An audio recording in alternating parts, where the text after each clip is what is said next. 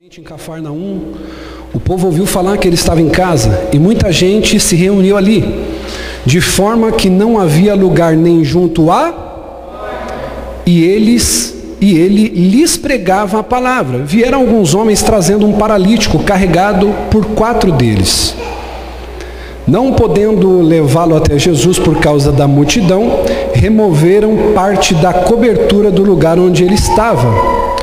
E através de uma abertura no telhado, baixaram o leito em que estava deitado o paralítico. Vendo a fé que eles tinham, versículo 5 diga assim: Vendo a fé que eles tinham, Jesus disse ao paralítico: Filho, os seus pecados estão perdoados. Estavam sentados ali alguns mestres da lei que, raciocinando em seu íntimo, porque esse homem fala assim, ele está blasfemando. Quem pode perdoar pecados a não ser somente Deus? Jesus percebeu logo em seu espírito que era isso que eles estavam pensando e disse: Por que vocês estão remoendo essas coisas nos seus corações? O que é mais fácil dizer para esse paralítico? Seus pecados estão perdoados ou levante-se, pegue a sua cama e ande. Mas para que vocês saibam que o Filho do Homem tem autoridade na terra para perdoar pecados, disse ao paralítico: Eu lhe digo, levanta, pegue a sua cama e vá para. Isso aqui é muito importante. Se você não entender isso aqui, você não vai entender o restante do sermão. Pegue a tua cama e vai para. Pegue a tua cama e vai para. Ele se levantou, pegou a cama e saiu à vista de todos. Estes ficaram atônitos e glorificaram a Deus, dizendo: Nunca vimos nada igual. E nessa noite vai ser assim: as pessoas vão olhar para a tua vida e vai dizer assim: Eu nunca vi nada igual. Elas vão ter que olhar para a tua vida e dizer assim: Eu nunca vi nada igual. Tome seu assento.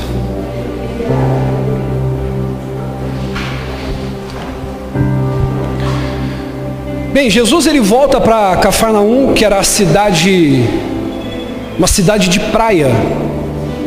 E naquela época ela era bem movimentada, porém hoje Cafarnaum ela é uma cidade que está em ruínas. Mas na época de Jesus era uma cidade muito movimentada, uma cidade de praia. E Pedro morava próximo à praia, porque Pedro era pescador. Aí o povo fica sabendo que Jesus estava novamente em Carfanaum, e o texto vai dizer que começou a vir gente de todos os lados, diga comigo assim, uma grande multidão. E aquela multidão se ajuntou para ver Jesus pregar. Tinha uns que estavam ali em busca de milagres, outros estavam ali em busca de um alento, de, quem sabe, um carinho de Jesus. Então se ajuntou uma grande multidão naquela casa. Você precisa entender uma coisa: geralmente, casa de pescador é uma casa pequenininha, é uma casa simples. Casa de pescador é uma casa pequena, uma casa simples.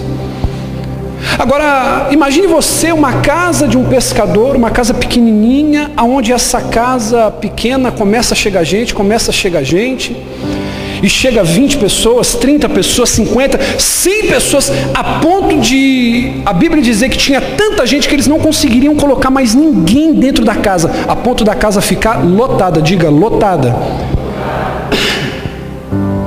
É exatamente nesse contexto de Jesus dentro dessa casa praiana de pescador, as pessoas ouvem dizer que Jesus estava na casa, Jesus então está ensinando, pregando o Evangelho, uma multidão começa a chegar dentro daquela casa, gente demais, imagina 100 pessoas dentro de uma sala, dentro de uma casa, os corredores entupidos de pessoas, gente sentada na janela, gente amontoada na porta, criança em cima da cacunda do pai, a casa lotada, mas é nesse cenário que aparecem quatro homens carregando um paralítico numa cama.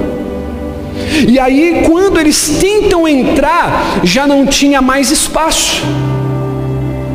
Quando eles chegam naquele culto para ver Jesus, não tinha mais espaço, tinha um bloqueio, havia um impedimento tinha muita gente naquela casa. E eles não conseguem entrar, eles não conseguem. Você já parou para perceber que toda vez que você quer se aproximar de Jesus tem um bloqueio que te impede? Toda vez que você fala assim, quero me dedicar à obra de Deus, tem uma coisa que aparece: é o filho, é a esposa, é o marido, é o trabalho, é a faculdade. Sempre aparece um bloqueio, sempre vai ter um impedimento quando você quiser chegar perto de Jesus. Aqueles homens, quando chegam naquela casa para levar aquele amigo paralítico, o diácono Girley, eles não conseguem, tinha um impedimento. E se tem uma coisa que vai acontecer na tua vida, redobre sua atenção, é toda vez que você quiser se aproximar de Jesus, vai ter um impedimento. Vai ter uma coisa tentando te atrapalhar de chegar no lugar do seu milagre. Vai ter uma coisa que sempre vai tentar te impedir, te atrapalhar, te amarrar para que você chegue no lugar do teu milagre. Sempre vai ter um empecilho. Já parou para perceber? Sempre tem uma força contrária que fica te atrapalhando de você chegar no seu lugar. Para você ter uma noção, eu quero fazer uma enquete muito breve aqui, e você vai poder ter noção disso. Quem enfrentou hoje uma dificuldade para poder vir até esse lugar, levante a mão por gentileza.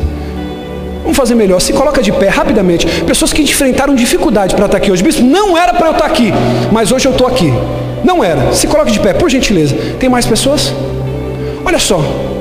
Pode se assentar, obrigado. Preste atenção. O que eu estou falando aqui não é uma besteira, não é algo incomum, pastor Diego. Para você vir aqui hoje, que é o lugar, o ambiente que pode mudar a tua vida, você enfrentou uma dificuldade, você enfrentou um impedimento.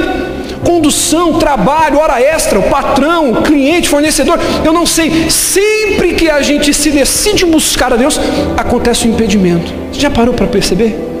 É assim, é dessa maneira. E olha só que eu pedi para algumas pessoas ficarem de pé aqui para a gente poder ver quantas que só para vir aqui hoje já não encontraram dificuldade. Agora, eu quero dizer uma coisa para você. Eu quero ser muito sucinto nessa quarta-feira, porque eu quero orar por você. Escute isso.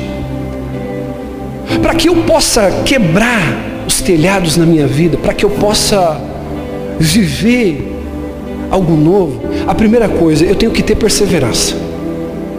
Eu preciso ter perseverança. E eu quero dizer uma coisa para você: não importa se você veio arrastado para cá hoje, se você veio por obrigação de ter uma escala, não importa de qual motivo você veio aqui. O que é mais importante é que você veio aqui, você venceu, você perseverou e você vai sair debaixo da bênção de Deus. Isso é o mais importante. Você venceu, você perseverou. Então, bispo, por que, que eu preciso ter perseverança para que eu possa quebrar o telhado? Porque, querido, não é porque você tem algum impedimento, porque você tem algum empecilho, que isso vai atrapalhar você de continuar insistindo. Você precisa perseverar. Você não pode parar, não é no primeiro problema que eu vou desistir. Pessoas que dão certo na vida, pessoas que têm um casamento próspero, pessoas que enriquecem financeiramente, pessoas que fazem sucesso, pessoas que conquistam algo relevante nas suas vidas, são pessoas que perseveraram, são pessoas que não pararam por causa do primeiro empecilho. Você vê que quando aquele homem ele está em cima de uma cama com quatro homens tentando levar ele até Jesus, a primeira coisa que poderia ter passado na mente daqueles caras é: vamos embora, o culto está cheio demais. Então nós precisamos aprender a ter perseverança. Não é porque tem algo te impedindo, não é porque tem algo te atrapalhando que você vai desistir. Diga bem alto, bem forte: eu preciso perseverar. Você precisa avançar, perseverando. E eu vou dizer uma coisa para você: tem uma boa notícia nessa noite. Quem quer ouvir? A boa notícia é que a fé não para.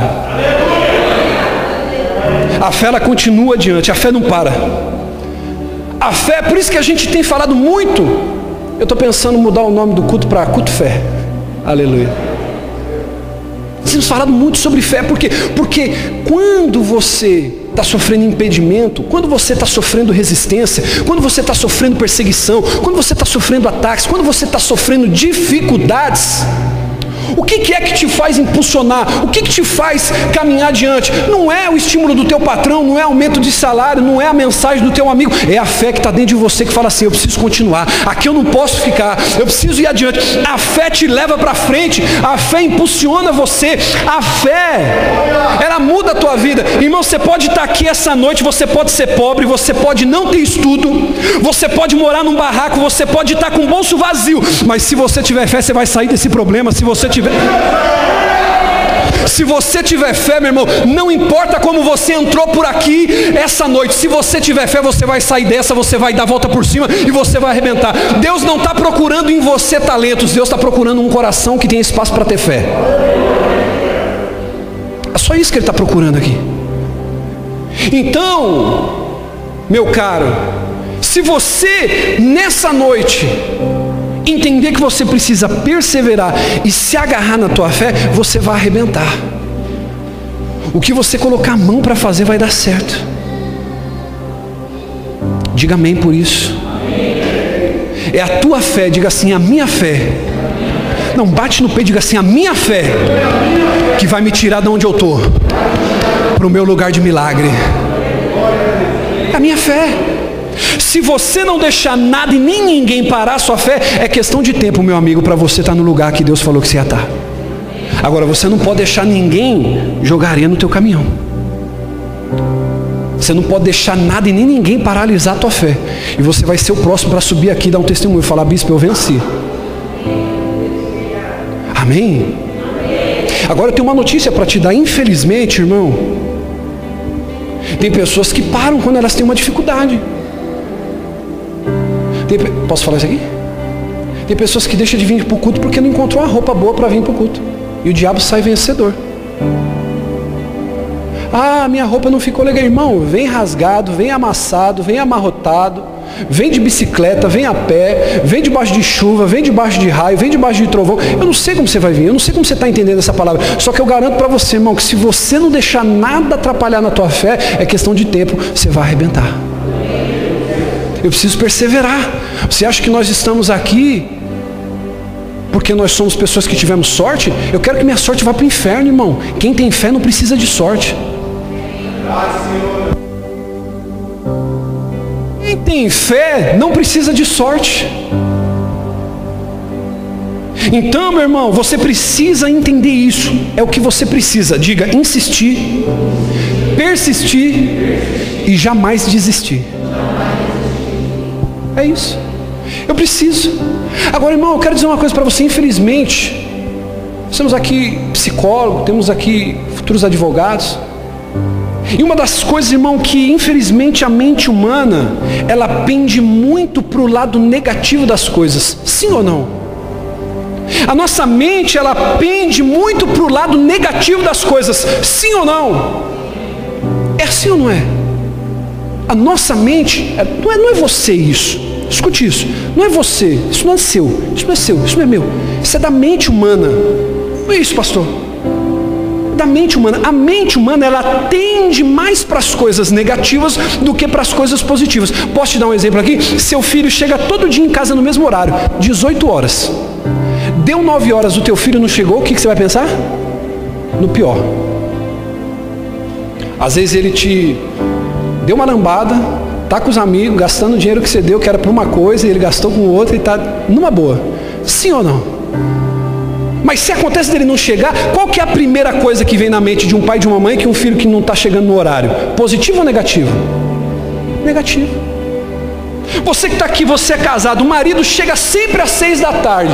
Deu oito horas, o marido não chega. Ai, ai, ai, ai, ai. Já começa os pensamentos, sim ou não, irmão? Pensamento positivo ou negativo? Posso falar isso aqui? A pessoa vai para uma entrevista de emprego. Aí a pessoa, ao invés de pensar que vai dar certo, que ela vai passar, que ela vai arrebentar, ela já pensou mais de mil vezes que vai dar tudo errado e que ela não vai passar na entrevista. Ela está indo em direção à entrevista, ela pôs a melhor roupa, ela colocou o melhor perfume, ela se arrumou, ela está preparada, ela está capacitada para preencher a vaga, só que essa pessoa não tem perseverança. Essa pessoa, ela não tem fé nela mesma. O pensamento dela é mais negativo do que positivo. Aí ela está indo em direção a essa vaga de trabalho e ela está pensando em todas as possibilidades: que ela vai gaguejar, que ela vai falar mal, que vai dar branco, que ela vai esquecer. Mas ela não trabalha dentro dela, não. Eu vou arrebentar, vai dar certo, vai acontecer. Essa vaga vai ser minha. Eu vou ser promovido lá dentro antes de um ano. Meu Deus do céu. O ser humano tem essa dificuldade, ele pensa mais de maneira negativa do que maneira só que eu tenho uma coisa para te dizer, por isso que em Isaías 55, 8 diz, diz o Senhor, oh Deus, os meus pensamentos não são como os seus. Põe para mim, Isaías 55, versículo 8. Você não pode esquecer esse texto mais. Por isso que eu não posso pensar de maneira terrena, de maneira natural. Eu preciso pensar com a mente de Deus. Olha o que ele diz: Pois os meus pensamentos não são os pensamentos, e nem os meus caminhos os seus. Declara quem? O bispo Clayton? Quem declara isso? Ele está dizendo aí, seus pensamentos não é igual ao meu. As suas veredas, os seus caminhos não são iguais aos meus. Olha o que diz o 9: Assim como o céu é mais alto que a terra, também os meus caminhos são mais altos que os seus, e os meus pensamentos mais altos que os seus. Então nessa noite eu tenho um convite para dizer para você e para te fazer. Você tem que começar a tirar tua cabeça da terra e começar a colocar teu pensamento com o pensamento do céu. Os seus pensamentos não são como o pensamento de Deus, os seus caminhos não são como os caminhos de Deus. Ei, talvez na sua ótica pode estar tá tudo na contramão, mas Deus está falando: não perdi o controle, meus pensamentos são outros, os meus caminhos são outros. Ai meu Deus. Então a primeira coisa para que eu possa quebrar os telhados na minha vida, primeiro eu tenho que ter perseverança. Olhe para três pessoas por gentileza e diga para elas assim: tenha perseverança.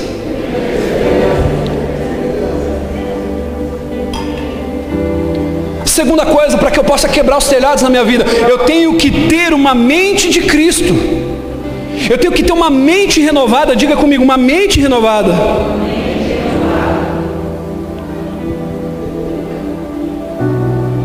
Eu preciso perseverar, mas eu preciso ter uma mente renovada. Por isso que a minha insistência, por isso que a insistência de nós líderes, pastores dessa igreja, por isso que eu como bispo dessa igreja, a minha função aqui, irmão, não é ser seu amigo. A minha função aqui é trazer o governo do céu sobre a terra, é trazer a mente de Cristo sobre a sua mente. Bispo, e como você pode isso? Me discipulando por anos e anos? Não, é através da palavra.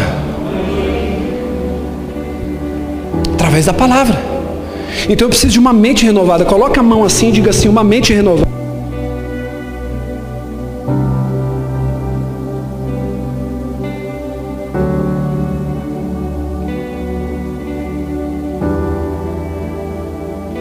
Meu irmão, quando aqueles homens encontraram a dificuldade, quando eles chegam na casa, o culto estava acontecendo, dava para entrar? Sim ou não? A casa estava? Dava para entrar? Qual é a primeira coisa que veio na mente daqueles homens? Positivo ou negativo? Negativo. Falei, aquele tipo de culto que se você tira o pé, alguém já pega o teu lugar e põe o pé ali. Já teve num lugar assim? Você está aqui, irmão. Eu já tive em festa assim. Já tive em culto assim também. Você está aqui, irmão. Cheio de gente. Nós vamos voltar a ter esse tempo, em nome de Jesus. Se você levantou aqui, irmão, já tem outro pé ali no seu lugar. Eles falaram: aqui está cheio demais. Aqui não vai dar para. Não, a casa está cheia. É melhor voltar outro dia. Talvez eles pensaram isso. Certamente o pensamento negativo, ele vem. Depois vem o pensamento positivo, irmão. Então, deixa eu dizer uma coisa para você. A nossa mente precisa uma hora ou outra Respirar novos ares. Diga assim: a minha mente precisa respirar novos ares. Por isso que você precisa da mente de Cristo na sua mente. Você precisa de coisas novas na sua mente. Diga aleluia. Você precisa abrir a sua mente para as coisas de Deus. Escute isso. Seus pensamentos precisam ser como os pensamentos de Deus. Coloque a mão na cabeça e diga assim: os meus pensamentos precisam ser igual aos pensamentos de Deus. Deus não te enxerga pequenininho. Deus não te enxerga, irmão, desanimado, coitado.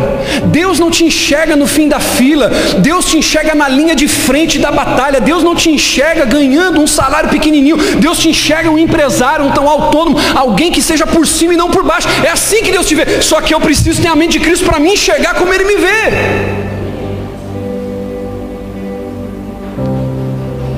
Deus não te vê dessa maneira. Deus te vê por cima, diga, Ele me vê por cima.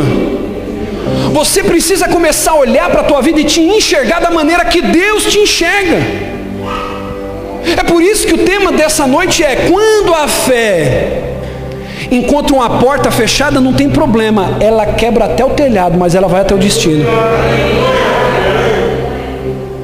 Eu me lembro, querido, que no começo do meu ministério, as pessoas diziam para mim assim: não vai dar certo, você é duro demais. Você exorta demais, você bate demais, você é duro demais. Eu falei, se Deus me chamou assim, Ele vai me honrar assim, eu não vou mudar. E você precisa entender que você não pode parar. Quando a tua fé, querido, não passa pela porta, não tem problema, ela vai ter que quebrar o, o, o telhado, mas eu quero dizer uma coisa para você. A boa notícia nessa noite é que a fé continua avançando. Diga comigo, a fé continua avançando. E é isso que Deus vai fazer aqui essa noite. A tua fé vai avançar. Você vai chegar até o final, você vai conseguir poupar o dinheiro para dar entrada na tua casa, você vai conseguir ganhar a tua família para Jesus, o teu filho vai servir a Deus, você vai conseguir terminar essa faculdade, você vai conseguir o financiamento do teu carro. Irmão, eu estou levantando aqui uma palavra de fé para dar força ao teu coração, para dizer para você que no meio do caminho pode ser que alguma porta se feche, mas você vai se lembrar dessa noite, meu irmão, você vai dizer, não importa se a porta se fechar, vai ser quebrado o telhado nessa noite no nome de Jesus, e você vai até o lugar do teu milagre. Se você crê nisso, aplaude bem forte a Deus.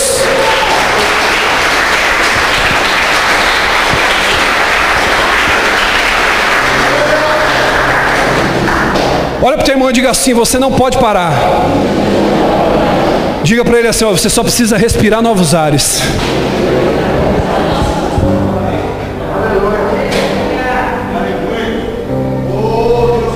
Está entendendo a importância de você estar tá aqui?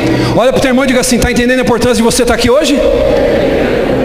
Faz assim para ele assim, ó, respira aí um novo ar na sua vida aí.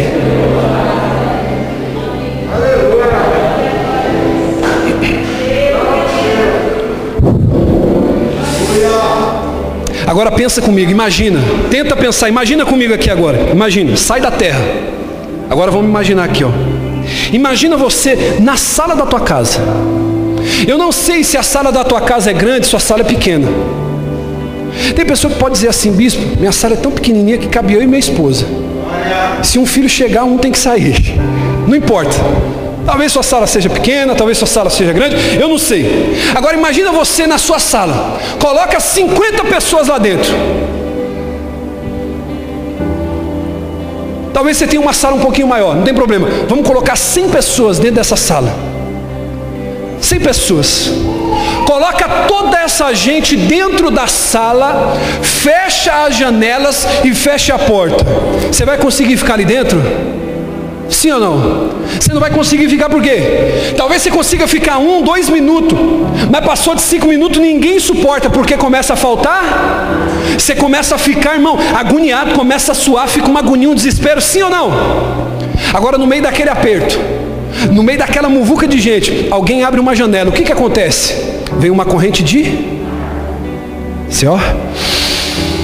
Depois que vem uma corrente de ar, o que, que acontece? Você respira melhor, dá até um alívio, diga assim, dá um alívio. Imagina agora dentro dessa sala, 100 pessoas lá dentro, alguém abre a porta, alguém abre a janela, entra aquele golpe de ar fresco. E imediatamente a sensação que vem é uma sensação de alívio, de renovação. Agora pega no teu espírito, todo silêncio é pouco com isso. Eu acredito que é exatamente isso que aconteceu naquela sala. Jesus estava apertado no meio de tanta gente.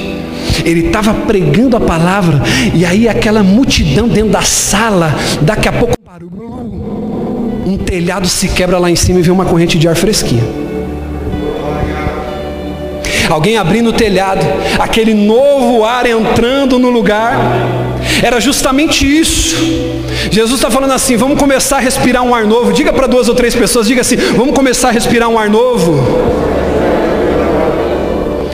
Ô bispo, o que, que você está querendo dizer? Sabe o que, que é esse ar novo? Vamos começar a respirar um ar novo? Vamos começar a quebrar a formalidade? Vamos que, começar a quebrar os protocolos? Vamos começar a quebrar as coisas normais do jeito que são? Vamos parar de fazer sempre do mesmo jeito? Vamos tentar de maneira diferente? E pode ser que venha um ar fresquinho para Deus começar a fazer um novo na tua vida. Ah, meu Deus.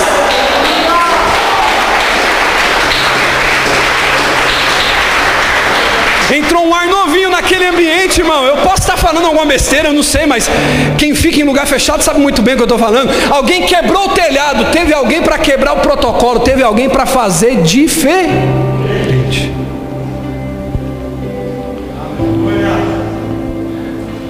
Tem uma pessoa aqui dentro que precisa ouvir isso. Olhe, talvez você possa estar olhando para essa pessoa. Diga para ela assim: vamos quebrar a formalidade. Vamos parar de fazer a coisa sempre do mesmo jeito, sempre acordando do mesmo jeito, no mesmo horário, tomando o mesmo café, o mesmo trem, o mesmo ônibus, o mesmo horário, o mesmo carro, a mesma rota, o mesmo pensamento, tudo do mesmo jeito, meu Deus! Está chegando um ar novo aí, que ele comece a respirar fundo aí. Existe um tempo novo sobre a sua vida. Chega uma hora que a pessoa tem que mudar de rumo a vida dela, tem que fazer diferente. Ei, eu tentei pela porta, a porta não deu, não tem problema. Minha fé vai destruir esse telhado. Vou ter que fazer diferente. Chega uma hora que a vida tem que tomar um outro rumo, irmão. Você não pode fazer tudo do mesmo jeito. Chega uma hora que você tem que sair. Posso falar isso aqui? Os casais já pegam no espírito, tem que sair da mesmice. Essa é a fé.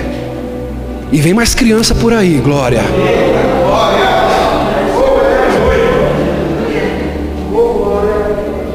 Chega uma hora que eu tenho que renovar minha mente. Chega uma hora que, em outras palavras, irmão, o telhado tem que ser. O telhado tem que ser quebrado, tem que quebrar esse protocolo, tem que quebrar essa formalidade. Telhado tem que ser quebrado, a mente tem que se renovar, amém, irmão? Os pensamentos têm que mudar. Irmão, você está tentando tanto tempo desse jeito, do mesmo jeito, da mesma maneira. Vai ter uma hora, posso falar isso aqui, você vai ter que dar uma de quê? De louco. Você vai ter que dar uma de louco, vai ter que mudar. E quando eu olho para essa história, eu vejo aquele homem, eu vejo eles obstinados. E falei, epa, não vai dar para entrar pela porta? Não tem problema não. Nós vamos para cima do problema. Diga para você três vezes: eu vou para cima do problema. Eu vou para cima do problema. Pensa agora o problema que você tem que resolver amanhã. Esse problema não vai te intimidar mais a partir de hoje, irmão. A partir de amanhã você vai para cima dessa dívida, você vai para cima desse problema, você vai encarar com fé. E se não for pela porta, não tem problema. O telhado vai quebrar no nome de Jesus. Amém? Você está disposto a isso nessa noite? Ou você saiu de casa aqui para ver um amigo que faz tempo que você não vê? Você saiu de casa hoje para quê? Você saiu de casa hoje para ver alguém aqui? Ou você saiu para quebrar o telhado? Meu caro, de um jeito ou de outro, diga isso, de um jeito ou de outro, a minha fé vai continuar avançando. Nada vai me parar, nada vai me segurar. Se não tiver porta, eu quebro o telhado. É isso. É isso. Posso falar uma coisa para você? Nessa noite eu não vim nem para pregar para você, eu vim para quebrar teu telhado. Eu vim para trazer uma mente nova para você através dessa palavra. No nome de Jesus. Você vai sair daqui hoje para viver um tempo novo. Agora, eu preciso perseverar. Você tem que sair daqui hoje, você precisa perseverar. Perseverar. Agora imagine, olhe para mim, presta atenção. Uma mente renovada, perseverando, aonde que você vai chegar? Posso falar uma coisa aqui? Tem gente que está andando a pé e vai continuar andando a pé, sabe por quê? Porque você não tem um espírito de vencedor, você não tem um espírito de merecimento. Você acha que você tem que viver de carona e do que os outros fazem por você. Você não tem uma mente renovada. Você não tem perseverança. Ah, eu fui lá, bispo, eu fui tentar o financiamento, eu fui tentar guardar um dinheirinho, não deu. Aí na primeira tentativa você já voltou a gastar dinheiro com besteira, voltou a gastar dinheiro com McDonald's, voltou a gastar dinheiro com pizza. Você não comprou um carro, não é porque Deus te abençoa, não é porque o pastor toma o seu dinheiro, é porque você tem um espírito fraco. Mas tá, a partir de hoje, está caído no nome de Jesus. Você vai sair daqui para quebrar esse telhado. Se seu carro está tá, tá, tá, tá, tá, tá, tá caindo aos pedaços, no nome de Jesus você vai ter que mudar isso aí.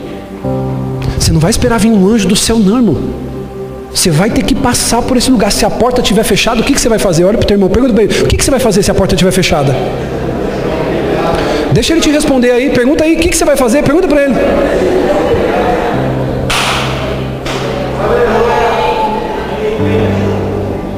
A fé continua avançando. Diga para pelo menos três pessoas assim: você não vai parar. Diga para ele: você não vai parar. Diga para ele assim: eu te vejo no lugar do teu milagre. Faça isso aqui, ó. Você está conseguindo sentir o cheiro de novos ares vindo sobre a sua vida? Isso aqui não é pela fé. O que eu estou fazendo aqui é simplesmente jogar um pouquinho de brasa que está saindo desse altar para ver se a sua fé volta a queimar. Para ver se sua fé volta a queimar, volta a queimar, volta a queimar. Na verdade, como nós cantamos aqui, ninguém traz fogo, a gente só traz a lenha. Quem queima é o Senhor. Tem alguém que trouxe lenha essa noite? Para encerrar, estamos no horário bom. Quem quer que para, diga amém. Quem quer que continua, diga amém para encerrar, primeiro você tem que ter perseverança. Perseverança. Não pensa você que nós estamos aqui hoje fazendo o que a gente tem feito através da sorte. Nós tivemos muita perseverança, tivemos que renovar muito a mente. Terceiro, para encerrar, você tem que ter um espírito de vencedor. Diga assim: Eu preciso de um espírito vencedor. Bispo, por quê? Porque o vencedor faz aquilo que os outros não querem fazer. O vencedor, ele sempre vai onde as pessoas não querem ir. É fácil as pessoas querer ter o seu sucesso, difícil elas querer vestir os teus calçados para trilhar o que você trilhou.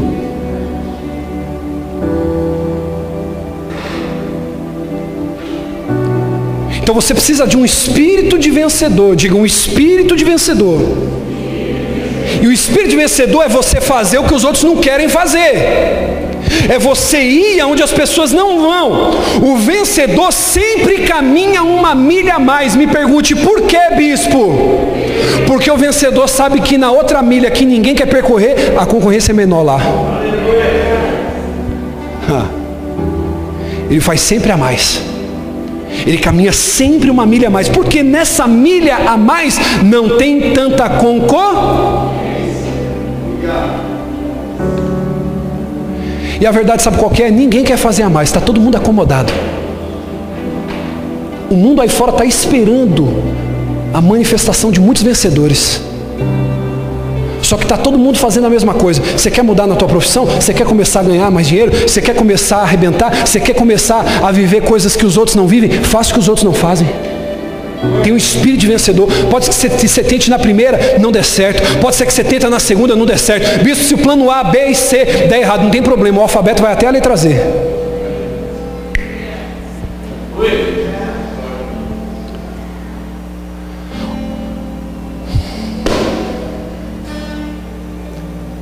Você está tendo o mesmo resultado por quê dentro daquela empresa? Você faz o que todo caixa faz. Você faz o que todo, o que todo funcionário faz.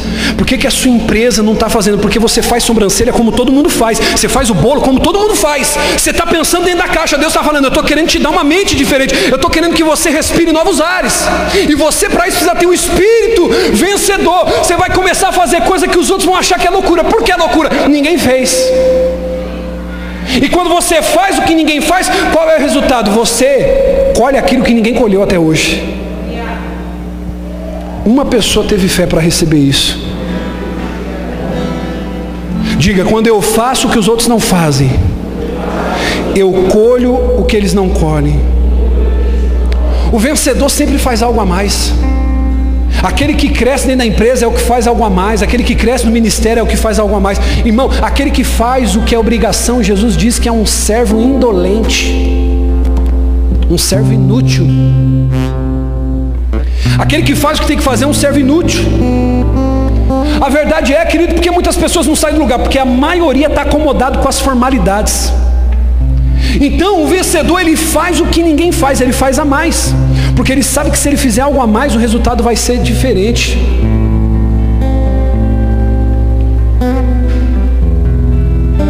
Se eu fizer algo a mais, o meu resultado vai ser diferente do meu amigo, do meu vizinho, do patrão, do concorrente. Por quê? Porque você tem um espírito vencedor. Quer que eu te prove isso? Que existe um espírito de vencedor dentro de você que precisa ser acordado, eu te provo, Marcos 2,5. Jesus olhou para aqueles caras descendo do telhado. Abre para mim o versículo 5 aqui, ó, de Marcos capítulo 2. Olhe para mim, toda atenção agora para esse fechamento é importante. Olhe para mim. Preste atenção aqui, por gentileza. Jesus olhou para aqueles caras, vendo a fé, favor pode ser melhor e mais forte, vendo a fé. Jesus olhou e falou: para esses caras aqui é diferente. Tem uma multidão aqui dentro, mas ele observou o que? A fé que aqueles. No meio de um culto, que se você levanta o pé, você perde o lugar no culto, Jean. Jesus não olhou para a multidão, ele olhou para quatro e diz assim: Que fé é essa? Porque quando a porta estava fechada, eles quebraram. Vendo a fé que eles tinham, Jesus disse ao paralítico: Filho, os seus pecados, os seus pecados, só tem uma coisa que Deus precisa aqui. Vem você essa noite para você ser abençoado. Bispo, o que, que Jesus precisa para me abençoar nessa noite? Ver tua fé. Ele precisa ver isso. Deus, a minha fé está intacta. Eu estou aqui igual aqueles pitbull na coleira. Quem já viu pitbull na coleira, irmão? Dá medo ou não dá? Você já viu aqueles Rottweiler grande, irmão, com a orelha cortada, com aquele rabo cortado, aqueles cachorro bravo, irmão? A minha fé está como nessa noite, bispo? A minha fé está aqui, bispo. Eu estou aqui, ó, rangendo os dentes, pronto para tocar na minha promessa, pronto para ver a bênção dentro da minha casa, pronto para ver o milagre acontecendo. Deus, me mira nessa noite porque eu estou aqui. Ele só quer ver a tua fé. Quem veio nessa noite com fé?